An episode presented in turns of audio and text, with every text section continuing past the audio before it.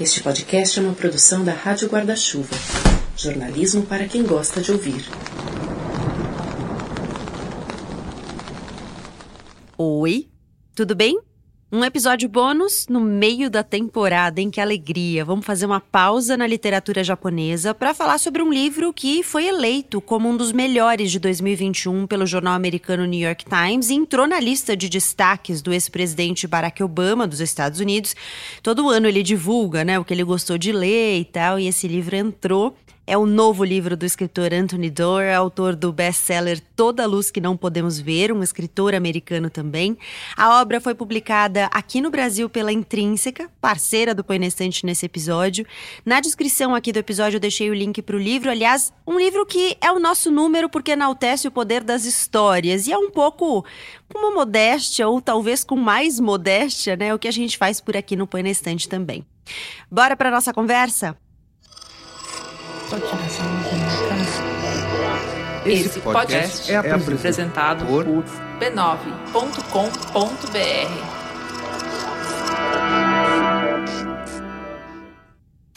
Uma menina de 14 anos está sentada de pernas cruzadas no chão de uma câmara circular. Uma massa de cachos forma um halo em sua cabeça, suas meias estão cheias de furos. Esta é Constance. Atrás dela, dentro de um cilindro translúcido que se ergue em uma extensão de 5 metros do chão até o teto, pende uma máquina composta de trilhões de fios dourados, nenhum mais grosso do que um cabelo humano. Cada filamento se entrelaça com milhares de outros, em emaranhados de complexidade assombrosa. Ocasionalmente, um feixe em algum ponto ao longo da superfície da máquina pulsa com luz, ora aqui, ora colar. Esta é Síbil. Em outro lugar do cômodo há uma cama inflável, um toalete reciclador, uma impressora de comida, 11 sacos de alimento em pó e uma esteira rolante multidimensional do tamanho e formato de um pneu de automóvel chamado perambulador. A luz provém de um anel de díodos no teto. Arranhões e amassados marcam as paredes. Não há saída visível. Diante de Constance, cobrindo a maior parte do chão, estão cerca de 100 retalhos retangulares que ela arrancou de sacos vazios de alimento em pó e nos quais escreveu com tinta caseira. Alguns estão cobertos pela sua caligrafia, outros abrigam apenas uma palavra. Um, por exemplo, contém as 24 letras do alfabeto grego clássico.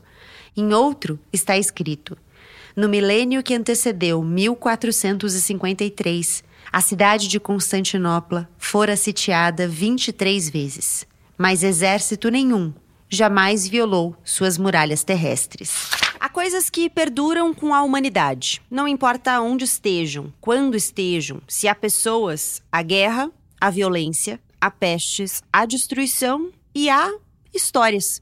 As histórias são os que nos fazem presentes, mas também o que nos fazem passado, memória. Somos porque fomos e seremos porque somos. São as histórias que ligam os tempos, que ligam os espaços, que ligam as vidas. Os livros são um recipiente dessas histórias que nos conectam. Cinco pessoas estão ligadas por um mesmo livro. Uma obra que resistiu às intempéries, às ameaças, aos tempos. Um livro que fez dos sobreviventes viventes. Na antiga Constantinopla, nos palcos de um teatro, em uma biblioteca americana dos dias de hoje, em uma nave espacial que escapou de um planeta inabitável. A fábula grega da Cuconuvolândia atravessou gerações e uniu os personagens que constroem Cidade nas Nuvens de Anthony Doerr, tema desse episódio bônus do Põe que já começou.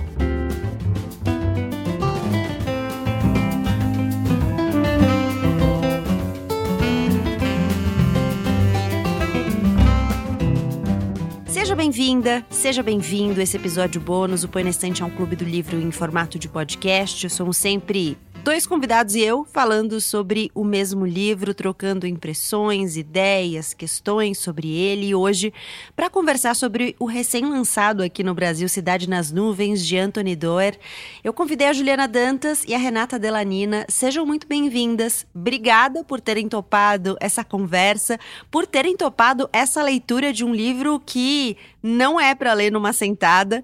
Queria pedir para que vocês se apresentassem, vou por ordem alfabética, que já virou tradição aqui no Põe Estante. Juliana, quem é você? Olha, são muitas coisas, mas sobretudo uma reincidente aqui no Põe na Estante, né? Eu já tô com o quê? Terceira participação? Já nem sei. Sou... Já é de casa. Exatamente. Sou jornalista, sou apresentadora do podcast Finitude, junto com Renan Suquevicius, e sou sua sócia, Gabi, na Rádio Guarda-Chuva. Renata Delanina, quem é você?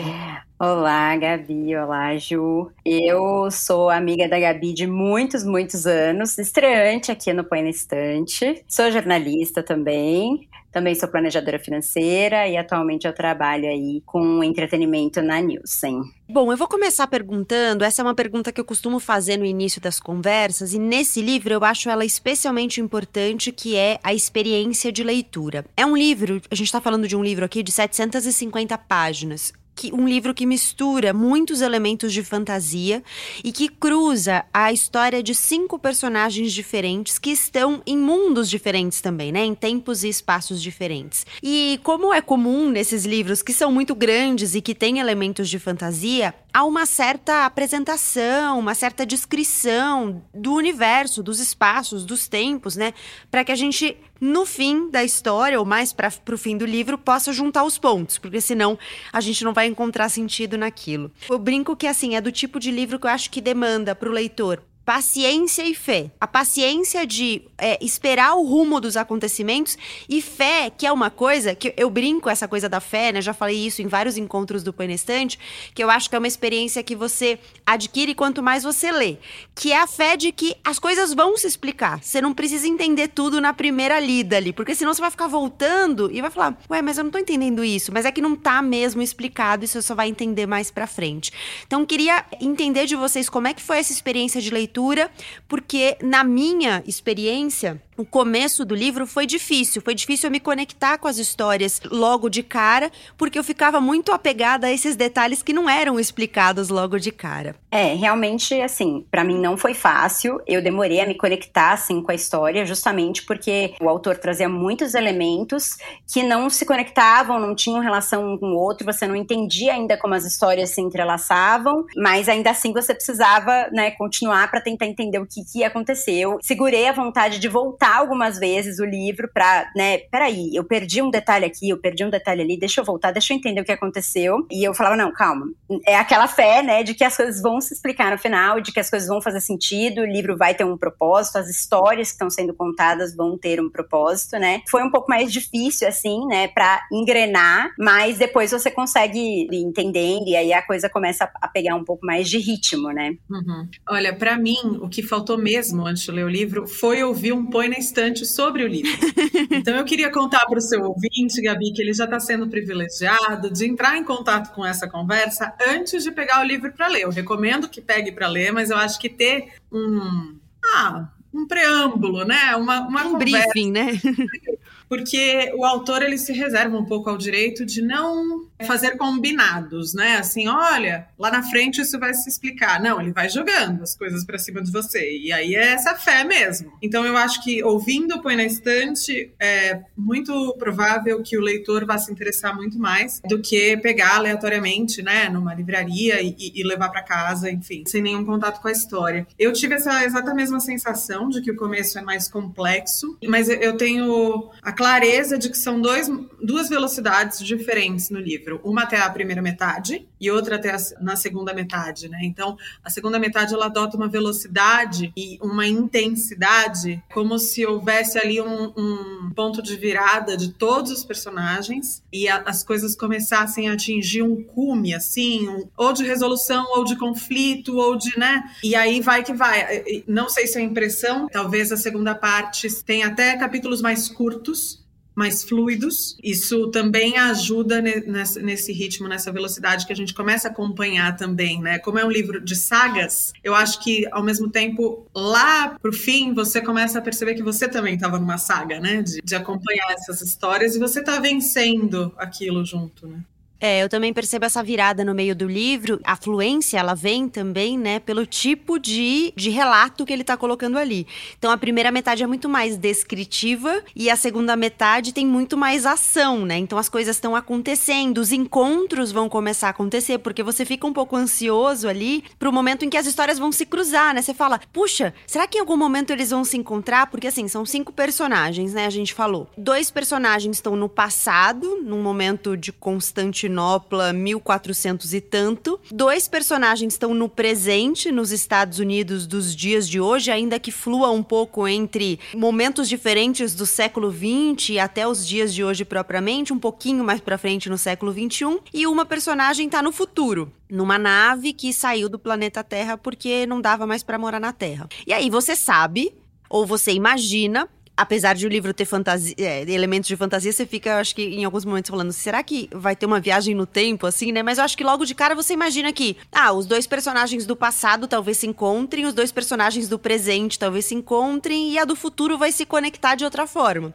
E todos eles estão ligados por causa de um livro, mas acho que há uma expectativa de um encontro de fato entre os personagens que estão no mesmo tempo, né? Na segunda metade do livro, é que o caminho para esses encontros vai se demonstrando mais concreto. Uhum. E essa premissa, desde que você me convidou, Gabi, para ler esse livro, me chamou a atenção porque meu filme preferido da vida é um filme que chama As Horas. E ele justamente une três mulheres de três tempos diferentes pelo livro Mrs. Dalloway, da Virginia Woolf, por razões diferentes né? Então, na verdade, uma delas, um dos tempos é o da Virginia Woolf e outras duas mulheres mais para frente no calendário, né? Então, essa premissa me interessou, só que talvez eu tenha ido esperando algumas coisas que eu já conhecia dessa premissa. E não foi por aí. Eu acho que é sobretudo uma leitura talvez incômoda até você entender o propósito. E aí, né, talvez uma ansiedade muito contemporânea de, mas que que isso, que que isso vai dar, né, que você não entra em contato com a arte só pela arte, que você quer ter um propósito. E eu acho que é um livro que te obriga a se acalmar, né? Calma, segura essa ansiedade aí, essa fé, né, que vocês duas falaram. É, até porque as histórias são histórias bonitas, né? Assim, então eu logo de cara, ainda que tenha tido uma velocidade de leitura mais lenta, eu fui achando, eu fui curtindo saber um pouco sobre aqueles personagens, assim, né? Eu até brinquei com a Ju. Ah, eu tô achando as histórias tão fofinhas, tão bonitinhas, não sei que palavra usei, mas usei uma coisa assim, porque eu de fato tava achando as descrições e, e as figuras que estavam sendo apresentadas ali, figuras carismáticas, assim, sabe? Estavam ganhando um espaço no meu meu coração, uma coisa meio assim. A Ju falou que foi com uma expectativa até, né, por conta desse, desse entrelace aí de histórias, né, e até fez uma, uma referência ao filme As Horas, né. Eu já fui com uma expectativa do livro anterior dele, que foi o Toda Luz Que Não Podemos Ver, que eu li e eu me encantei, assim. Todo dia, depois da escola, Zeno para na biblioteca e as bibliotecárias, ambas se chamam Senhorita Cunningham, leem para ele o restante de Odisseia. Depois, o velo de ouro e os heróis que viveram antes de Aquiles, levando-o em uma viagem por Ogígia e Erítia, pelas Hespérides e pela Hiperbórea, lugares que as irmãs chamam de terras míticas, o que significa que não são lugares de verdade, que Zeno só pode viajar até lá em sua imaginação. Apesar de, às vezes, as bibliotecárias dizerem que os velhos mitos são mais verdadeiros do que as verdades. Então, no fim das contas, será que são lugares reais, talvez? Os dias vão ficando mais longos e o telhado da biblioteca pinga. E os grandes pinheiros que se erguem acima da cabana descarregam neve com grandes estrondos que, para o menino, soam como Hermes descendo do Olimpo, com suas sandálias de ouro a fim de realizar outra missão para os deuses. Em abril, Papa traz para casa uma cole malhada do pátio da madeireira. E embora ela tenha cheiro de pântano e o hábito de fazer cocô atrás do fogão, quando sobe no cobertor de Zeno à noite e pressiona o próprio corpo contra o dele, soltando periodicamente suspiros de grande contentamento, os olhos do menino ficam cheios d'água de tanta felicidade. Ele a chama de Atena e toda tarde, quando sai da escola, a cadela está lá, abanando o rabo na neve derretida do lado de fora da grade de madeira e os dois andam até a biblioteca e as irmãs Cunningham deixam Atena dormir, no tapete na frente da lareira, enquanto leem para Zeno sobre Heitor e Cassandra e os cem filhos do rei Príamo. E maio se torna junho e o lago fica azul safira, o barulho de serras ecoa pela floresta. Pilhas de troncos grandes como cidades se erguem ao lado das serrarias e Papa compra para Zeno um macacão três tamanhos acima do correto com um raio costurado no bolso. Coisa que eu acho que me ajudou a me conectar muito foi a coisa das histórias e dos livros, né? O, o, livro, o livro, o livro em si, né? Porque é um livro meio metalinguístico, então é um livro que vai fazer referência a livros e, e em um livro em específico. Mas o livro, Cidade nas Nuvens, enaltece, é uma ode, né? As histórias, é uma ode a essa esse potencial que as histórias têm de nos conectar, de atravessar tempos, de atravessar espaços e tudo mais. E eu acho isso uma coisa belíssima. E isso é uma das coisas das quais a gente sempre fala no Põe. E as descrições de bibliotecas, de espaços relacionados à leitura, ou dos pergaminhos, né, dos textos de uma maneira geral, que vão é, registrar essas histórias, isso me tocou bastante, assim. Quase todas as minhas marcações iniciais são de relatos relacionados propriamente à preservação das histórias ou à transmissão dessas histórias. E eu senti também que é não só uma, uma ode às histórias, mas também aquelas pessoas que preservam os textos antigos, as histórias antigas com tanto afinco, né, que guardam aquelas histórias para serem passadas de geração em geração. E querendo ou não, os cinco personagens tiveram esse, esse papel também, né, de transmitirem, essa, de cuidarem dessa história e, e poderem preservá-la para ser transmitida para as próximas gerações, enfim, né. E pessoas que vão descobri-la no, no futuro. É, eu acho que é legal a gente trazer para o ouvinte o fato também de que essa descoberta desse livro é um livro muito deteriorado. O livro Desde... da história, né? É, o livro, é, exato. O livro que eles encontram na história que faz essa conexão entre todos os personagens, ele é deteriorado e ele é numa num idioma que não necessariamente todos têm domínio. É realmente uma história de perseverança, e uma né? versão antiga, né? Uma versão clássica do idioma e ainda. É, é, é uma, uma coisa que a, que a Rê falou dessa preservação, né? Uma ode a histórias, mas a essas pessoas que realmente se empenharam em salvar aquilo e mesmo para fazer as traduções, é, tem partes muito comprometidas, mas então vamos salvar o que dá até comentei, conversando antes com a Gabi, que me parece uma coisa de impermanência dos livros e bibliotecas, mas de permanência de histórias. Ai, bonito isso, é bem isso, eu acho. É. É, essa transmissão, ainda que em partes pela oralidade ou por remontar quebra-cabeças, né? E aí eu anotei uma frase da página 446, que é uma história é uma maneira de esticar o tempo. Então, eu acho que ele faz referências, bom, ele tem muitas, muitas referências, né, a questão do, da mitologia, né, do grego clássico, etc. E isso é um pouco mil e uma noites, assim, né? Então, enquanto você estiver contando uma história, você está salvo, né? E também como eles acreditaram que essas histórias poderiam dar um sentido, um significado à, à vida deles, né? E o quanto pode ser um consolo, um bálsamo, né? Em, em momentos difíceis para os cinco personagens, né? Em, nas jornadas pessoais de cada um, né? E até curar propriamente, né? Porque tem um momento, por exemplo, em que um dos personagens tá com uma pessoa próxima adoecida e aí quando começa a contação de, da história da história dessa fábula grega que está sendo preservada ali, a pessoa melhora. E aí atribui-se ao livro, à história, à fábula, o poder de cura, né? O, a capacidade de curar.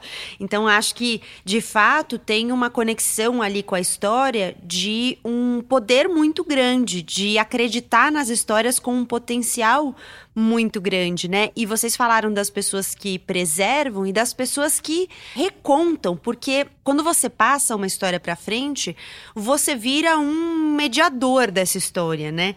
E tem um momento, por exemplo, do livro que É, porque assim, entre os, as histórias dos personagens, né? Cada capítulo vai falar de um personagem, eles vão se intercalando. E às vezes, entre as histórias dos personagens, entre os capítulos, tem um trechinho como se fosse desse pergaminho, né? Desse, desse texto que foi encontrado, desse papel que está deteriorado, mas que tem trechos ali da história da fábula grega de Éton, que é a história de Cucô no Volândia, que a gente vai conhecendo. E aí tem um trecho que tem como se fosse uma nota no, no trechinho, dizendo que ah, esse trecho estava muito de deteriorado, então o tradutor precisou completar algumas palavras e deduzir como é que as frases se completavam, se preenchiam, né? Como é que elas continuavam.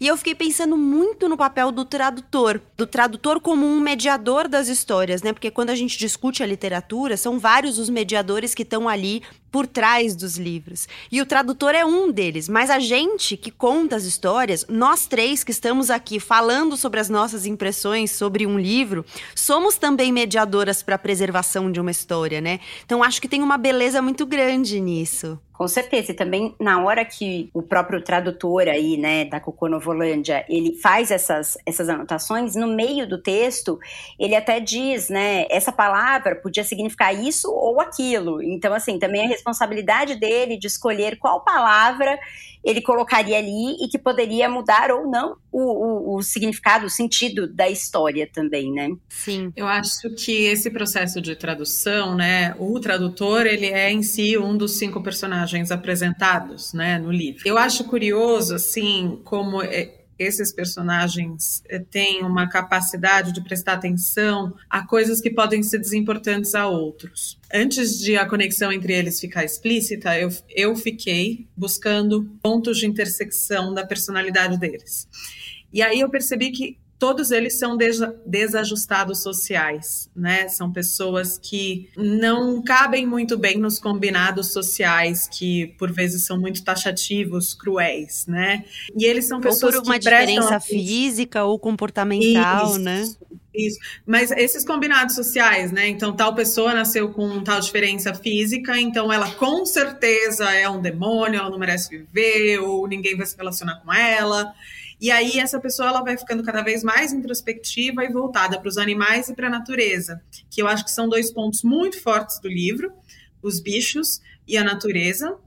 Claro, eles não, não são separados, né? Mas assim, esses personagens principais, por serem desajustados socialmente, e, portanto, os mais lúcidos ali, né? Porque todos eles vivem em sociedades profundamente doentes, né? Então, eles são os mais lúcidos ali, eles encontram mais acolhimento, mais compreensão nos bichos que são mais inteligentes do que o, o, os humanos ali daquele contexto. Né? E eles são justamente esses que prestam atenção nas coisas tidas como menores ou desimportantes.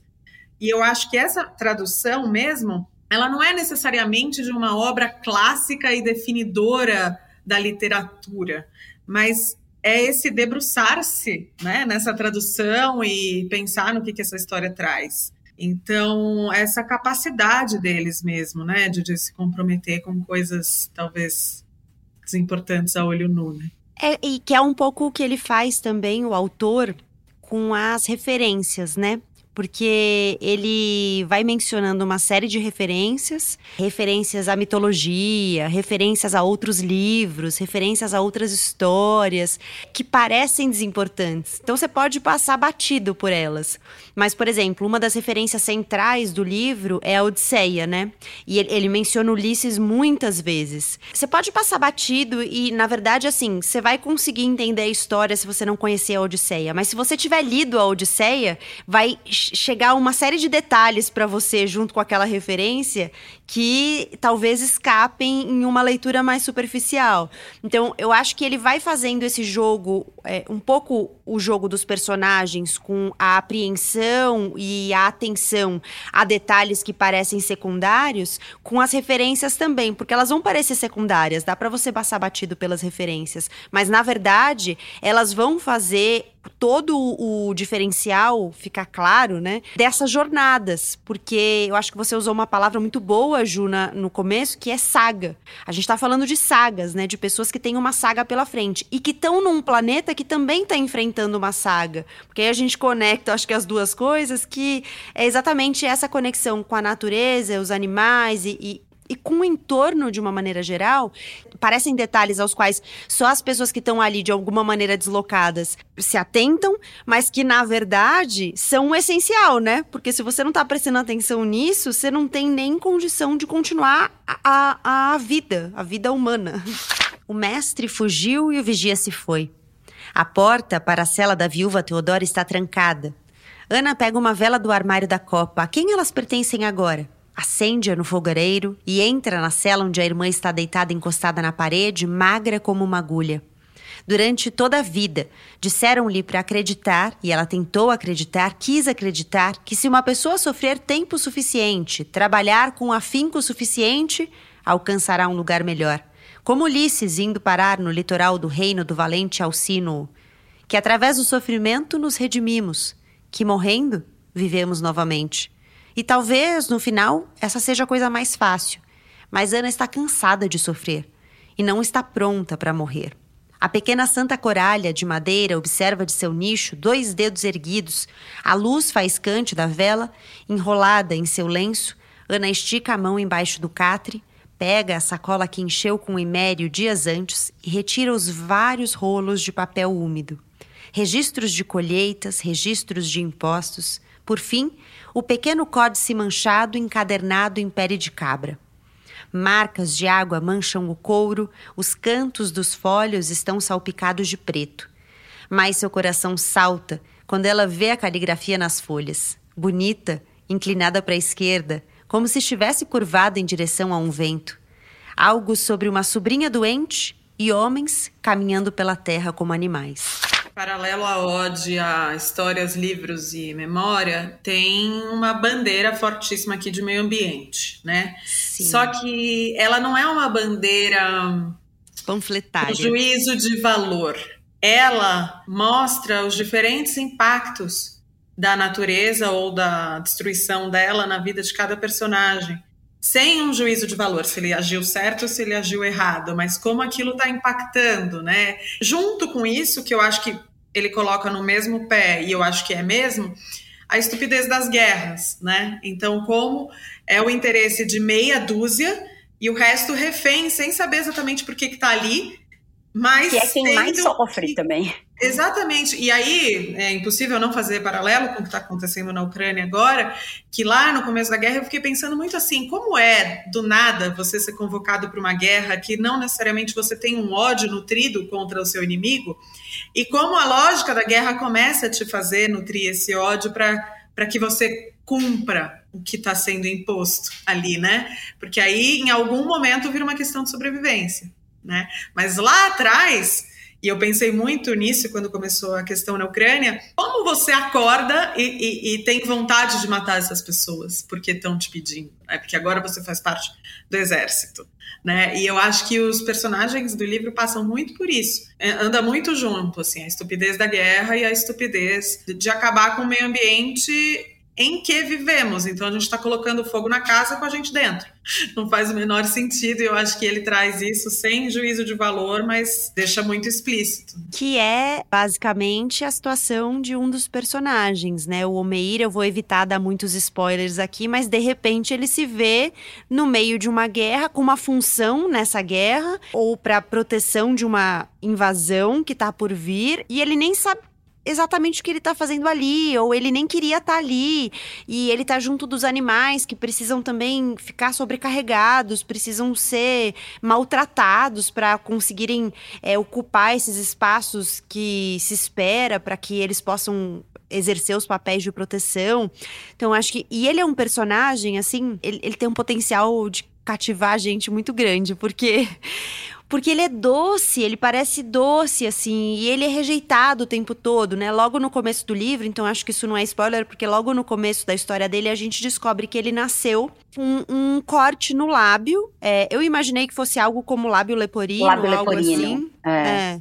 E aí as pessoas acham que ele é, como a Ju falou antes, né? Um demônio, que ele é um, uma maldição ali, né? Então ele é muito rejeitado. Ele tem que morrer É. Exato. E que ele enfeitiça as pessoas, né, à volta dele. Exatamente. Mas aí você vê, ele é um personagem que demonstra tanto cuidado com tudo que tá ao redor dele. É, ele, ele foi me cativando de um jeito, assim, sabe? Eu fui torcendo muito por ele ao longo do livro. Eu acho que eu, eu tive relações diferentes com os personagens ao longo do livro, mas com ele eu fui torcendo muito, assim, de ai meu Deus, tomara que aconteça, não aconteça nada de mal com ele, que fique tudo bem, sabe? Merece um spin-off, né, o meio. Merece. Alô, Merece. Anthony, faz um livrinho aí só do Omeir. É. É verdade, você tem vontade de entrar mais na história dele, saber mais, entender mais da conexão dele com os animais, com a natureza. E é o que a Gabi falou, né? Você fica torcendo por ele, torcendo pelos encontros dele, pelos resultados dele, pelo que vai acontecer ali na vida dele, como ele vai reagir, como ele vai solucionar e tudo mais. Então é, é realmente cativante. Omeir, 12 anos, está sentado em um galho do teixo meio oco olhando abaixo para a curva do rio quando o cão menor de vovô aparece na estrada, correndo desabalado para casa com o rabo entre as pernas. Enluarado e arvoredo, resplandecentes bezerros de dois anos com pescoço e ombros fortes, feixes de músculos agitando-se no peito, levantam o queixo ao mesmo tempo do lugar onde estão pastando em meio às últimas dedaleiras. Farejam o ar, depois olham para ele como se estivessem esperando instruções. A luz fica platinada, à tarde, se torna tão imóvel que ele consegue ouvir o cão avançando rumo à cabana e sua mãe diz: O que deu nele? Quatro respiros, cinco respiros, seis. Lá na estrada, arautos com estandartes respingados de lama despontam na curva em fileiras de três. Atrás deles, vêm mais cavaleiros, alguns carregando o que parecem ser trombetas, outros carregando lanças, pelo menos uma dúzia, e atrás deles ainda tem mais burros puxando carroças, soldados a pé. Mais homens e animais do que ele já viu. Ele pula do galho e sai correndo pela trilha até a casa, enluarado e arvoredo trotando atrás dele, ainda ruminando, abrindo caminho pelo mato alto como proas de navios. Quando Omeir chega ao curral, vovô já está mancando rumo ao riacho com aspecto soturno, como se finalmente tivesse chegado a hora de um desagradável acerto de contas, adiado por muito tempo. Vamos instigar aqui a curiosidade das pessoas. Sem falar o final, só me digam o seguinte: vocês imaginaram o final? Não. Eu também não imaginei. Eu não imaginei que ia chegar onde chegou. Agora sim fomos surpreendidos. É. Mas sem ter outro de alguma coisa que a gente gostaria que fosse, mas assim, é bem surpreendente, assim. Nunca que, que daria para imaginar que ia chegar onde chegou. Mas eu fiquei satisfeita com o final, apesar de eu não ter é, esperado que era o que viria, eu fiquei satisfeita. Eu falei, ah, achei bom, gostei desse final. Tá, tô, tô, tô, contemplada. eu gostei Senti também. até vingada. eu achei que teve um bom desfecho mesmo. Foi um bom desfecho para a história. É, e eu acho que tem uma coisa legal, né? Quando chega no final do livro, tem uma nota do autor e ele vai mencionar as referências que ele usou, né? Ele vai mencionar vários outros livros, é, vai mencionar coisas que estavam na cabeça dele quando ele escreveu é um cara, assim, eu li um pouco sobre ele, ele é um cara que mergulha bastante na história, assim, é um cara que se interessa pela história, a história dos acontecimentos, a história do mundo, a história da humanidade, e um cara que já viveu em outros lugares também, né? Ele, ele mora nos, nasceu nos Estados Unidos, hoje mora nos Estados Unidos, mas já esteve também em outros lugares. Aliás, tem um livro dele que são contos que acontecem, várias das histórias acontecem na África ou na Nova Zelândia, e ele viveu nesses lugares onde acontecem essas histórias. E aí eu fiquei pensando nas referências dele, mas uma coisa muito legal que eu acho que ele ele concretiza, né, ao dizer das referências dele, mas que a gente vai percebendo no livro, é que ele mistura muitas coisas laicas e religiosas, muitas coisas cristãs, principalmente cristãs, talvez. Né? Ele menciona os cristãos em vários momentos, em batalhas que ele vai descrever e tal, mas há muitas referências, assim, a seres, um imaginário cristão, né, seres que estão nas histórias da Bíblia, ou propriamente ele vai usar essa palavra, foi a imagem que eu fui construindo durante o livro, mas ele vai usar essa expressão no final, que ele fala da referência de Constantinopla, que onde estão esses dois personagens do passado, quase como uma arca de Noé. O sultão está construindo uma muralha para preservar e tudo que está aqui, ali dentro é o que vai ser salvo, né? Eu acho que tem muitas referências misturadas assim. Eu gosto disso. A própria uhum. nave, né? É uma arca. Exato, é uma arca, total. exato que as pessoas foram selecionadas para lá, né, para um experimento, porque a Terra estava inabitável e eram essas pessoas que seriam salvas, né? E que teriam a obrigação de continuar aí a, a espécie humana, enfim, né? Imagina essa responsabilidade, você carregar isso aí nas costas. Pois é. Os canhões do sultão atiram três, cinco, sete e um clamor distante surge. É este o momento? Eles estão adentrando os portões, a torre de Belisário, no sopé da qual ela costumava se encontrar com Imério, está escura e o pequeno portão dos pescadores está desguarnecido. Todas as sentinelas enviadas para reforçar os pontos fracos nas muralhas terrestres. Ela agarra a sacola.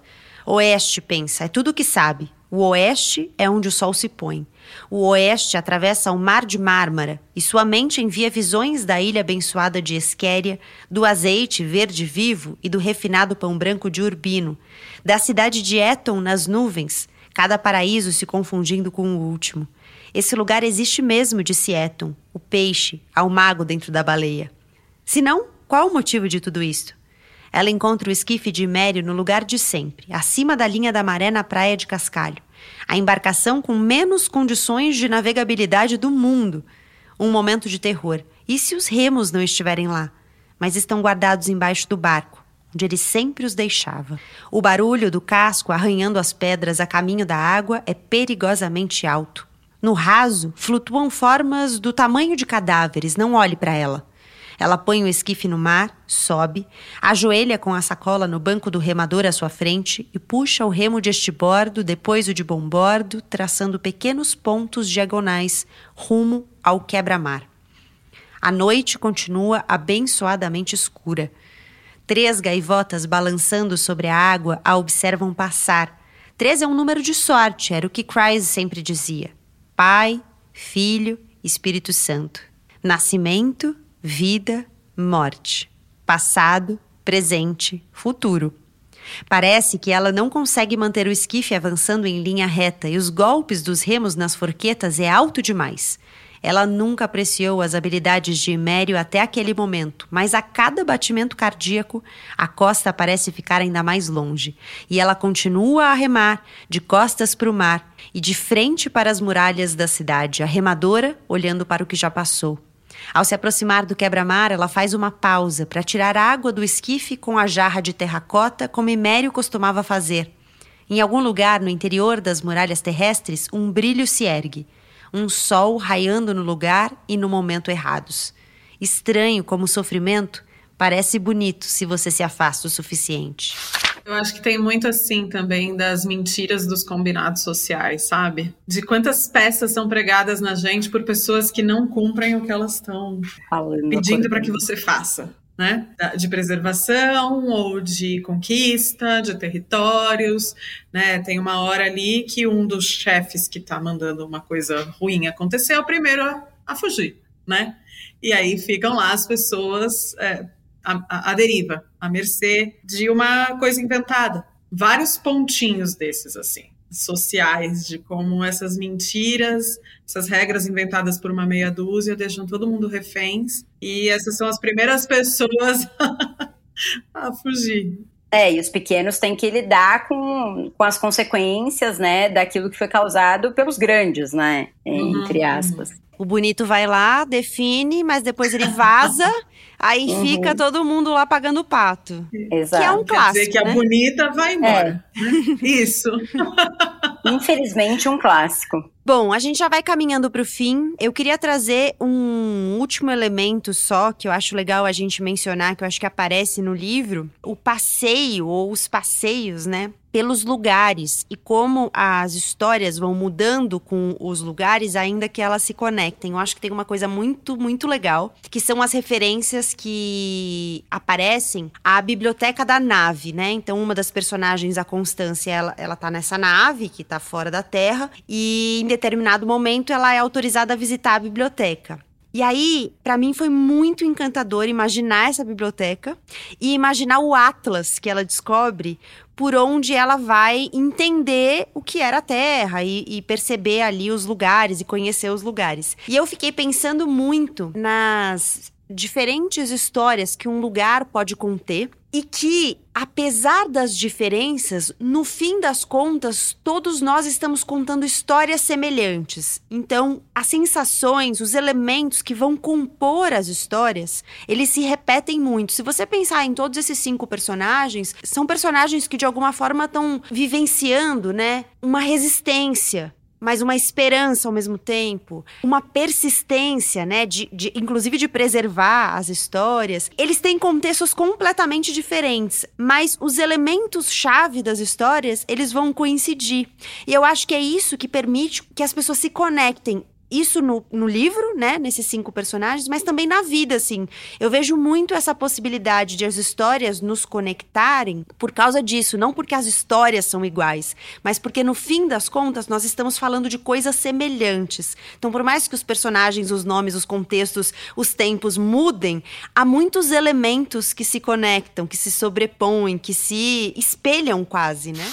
Constance pressiona as palmas das mãos contra a escrivaninha. Ela tem a sensação de que vai desmaiar. A verdade é muita coisa para absorver, eu sei. É por isso que esperamos para trazer as crianças à biblioteca, até vocês estarem suficientemente maduras. A senhora Flowers retira um pedaço de papel da caixa e escreve algo. Venha, quero mostrar mais uma coisa. Ela enfia o papel na fenda e um livro gasto tão largo e alto quanto a entrada do compartimento 17 abandona uma estante do segundo andar, debate-se deselegantemente e pousa aberto na frente delas. Suas páginas são profundamente negras, como se uma porta tivesse sido aberta à beira de um poço sem fundo. Temo que o Atlas, afirma a Sra. Flowers, esteja um pouco datado. Eu o apresento a todas as crianças no dia da biblioteca, mas depois disso, elas tendem a preferir coisas mais modernas e imersivas. Vamos? Constance cutuca uma página com um dedo e logo retrai. Depois um pé. A senhora Flowers pega-lhe a mão, Constance fecha os olhos, se encolhe e elas dão o passo juntas. Elas não caem, permanecem suspensas no negrume. Em todas as direções, pontinhos de luz perfuram a escuridão. Por cima do ombro de Constance flutua a moldura do Atlas, um retângulo iluminado através do qual ela ainda consegue ver estantes dentro da biblioteca.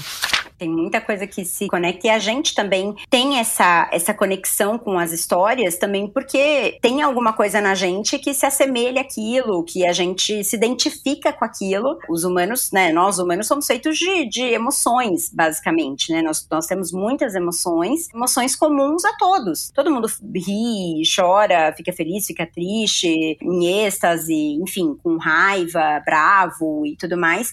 E tudo isso é capaz de, de, de nos mobilizar mobilizar de alguma forma, né? Então também as histórias têm o poder de conectar dessa forma, né? Mobilizando através dos sentimentos, né? Daquilo que é comum a mim, a você e a todos os outros enquanto, enquanto seres humanos, né? Eu sou uma pessoa que acredita muito que a gente tem mais conexões do que pontos divergentes, né? Eu acho que às vezes a gente fica sendo convencido de que a gente é mais divergente do que congruente né? Então, esse livro mostra que, tipo, se pessoas em contextos, localidades geográficas e tempos podem ser tão parecidas e se conectar tanto por razões tão particulares e ao mesmo tempo tão convergentes, se a gente está vivendo no mesmo tempo e vendo as mesmas coisas, por que não? Mas a gente tem uma tendência a ser segregado, acho que mais do que segregar, de alguma maneira fazem com que a gente se segregue. E, Gabi, eu, eu, queria só puxar a sardinha aqui para o Finitude, porque no Finitude, para quem não conhece, falamos de envelhecimento, cuidados paliativos, morte e luto. E eu li o livro inteiro como uma grande história de luto e pequenas histórias de luto, né? Luto e nostalgia. Então, fica uma, uma hora fica muito claro assim, quando a gente está numa fase tão difícil que a gente tem nostalgia até mesmo do que nem era tão bom assim Às vezes, quando a gente passa por uma separação ou sai de um emprego, passa um tempo, a gente fala: ai, mas era bom aquele tempo, mas ele não era exatamente bom, mas estava melhor do que agora, né? E aí, tem aqui uma frase da página 468: estranho como o sofrimento parece bonito se você se afasta o suficiente. Eu achei isso tão bonito, porque é muito natural nosso olhar assim para algumas coisas, né?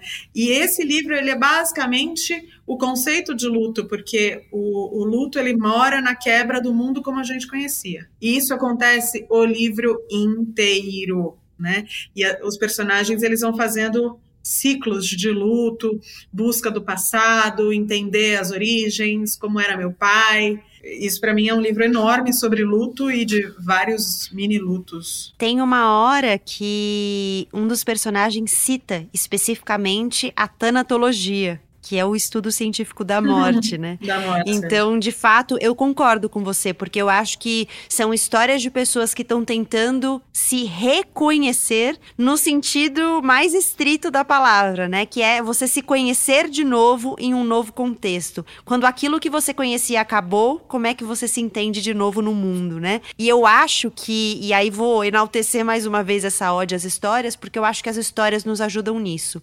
Quando você resgata as histórias, histórias, volta às histórias, mergulha nelas. Para mim, isso tá muito nos livros, né? A ode que eu faço aos livros aqui constantemente no Põe na Estante deixa isso claro. Eu acho que você tem possibilidades, novas possibilidades talvez, ou possibilidades infinitas de fazer esse reconhecimento, porque os livros, as histórias, eles vão te dar caminhos que talvez você nem tenha imaginado para se conhecer no mundo. E também como a própria a história da Coconovolândia faz isso com os personagens, né? É, ajuda eles a se reencontrarem, né? A se reconhecerem novamente, né? A se conhecerem novamente, no caso, é, através também daquela história. E o quanto eles vão conseguindo ultrapassar obstáculos e seguir naquela jornada, porque aquela história foi capaz de impulsioná-los para frente, de manter a esperança acesa e, enfim, e que eles acreditaram que aquela história é, poderia é, impulsioná-los, né? Muito bom. É, eu acho que é um bom jeito de terminar, assim. Tem uns episódios que eu brinco, né? Ironicamente, eu falo, ah, e com essa mensagem motivacional a gente termina, porque alguns episódios terminam numas reflexões meio, não estamos muito bem. Mas acho que hoje a gente está acabando de um jeito esperançoso. Então, queria agradecer muito a presença de vocês, Renata, Juliana, obrigada por terem topado essa saga junto com esses cinco personagens que nos acompanharam nesses últimos dias, nessas últimas semanas de leitura. E se vocês quiserem deixar caminhos, arrobas, é, jeitos de as pessoas encontrarem vocês e o trabalho de vocês, fiquem à vontade. Queria só agradecer. Quem quiser, eu tô no Instagram como Renata Delanina, tudo junto pode me seguir por lá. Eu não sou muito ativa socialmente, mas enfim, gosto de conhecer as histórias das outras pessoas. Mas é isso, eu agradeço muito a, a Gabi pelo convite, gostei muito, estou muito feliz de estar aqui e sou super fã do Põe na Estante, então é, é uma alegria poder estar participando aqui como, como estreante. Renata é uma planejadora financeira de primeira, viu, gente? Procurem ela lá porque ela conseguiu fazer o milagre de me deixar com as contas no azul. É, Rê, manda um WhatsApp para mim, por favor. Opa, pode deixar. Ju, onde as pessoas encontram você, o Finitude? Eu e Renan Suquevicius estamos no Seu Radinho. Estamos em pausa, né, agora, mas estamos no Seu Radinho sempre às terças-feiras com o Finitude, nos mesmos lugares onde você encontrar o Põe estamos também com o Finitude. No Instagram a gente está como Finitude Podcast e no Twitter é ao contrário, podcast Finitude. Quem quiser discutir mais sobre luto, morte, cuidados paliativos, envelhecimento, estaremos sempre a postos. Obrigada pelo convite, Gabi. Cidade nas Nuvens, de Anthony Duer, tem tradução de Marcelo Lino, é da editora Intrínseca e tem 750 páginas. O cansaço se abate sobre Ana. Ela arriscou tudo por nada. A qualquer momento, os galos vão cantar, as matinas vão começar e a viúva Teodora vai abrir os olhos. Vai pegar o rosário, pôr os joelhos sobre a pedra fria. Ana consegue tatear de volta até a escadaria e subir até uma portinha de madeira. Ela empurra e entra em uma sala redonda, parcialmente aberta para o céu, que cheira a lama, a musgo e a tempo. E a alguma outra coisa também. pergaminho.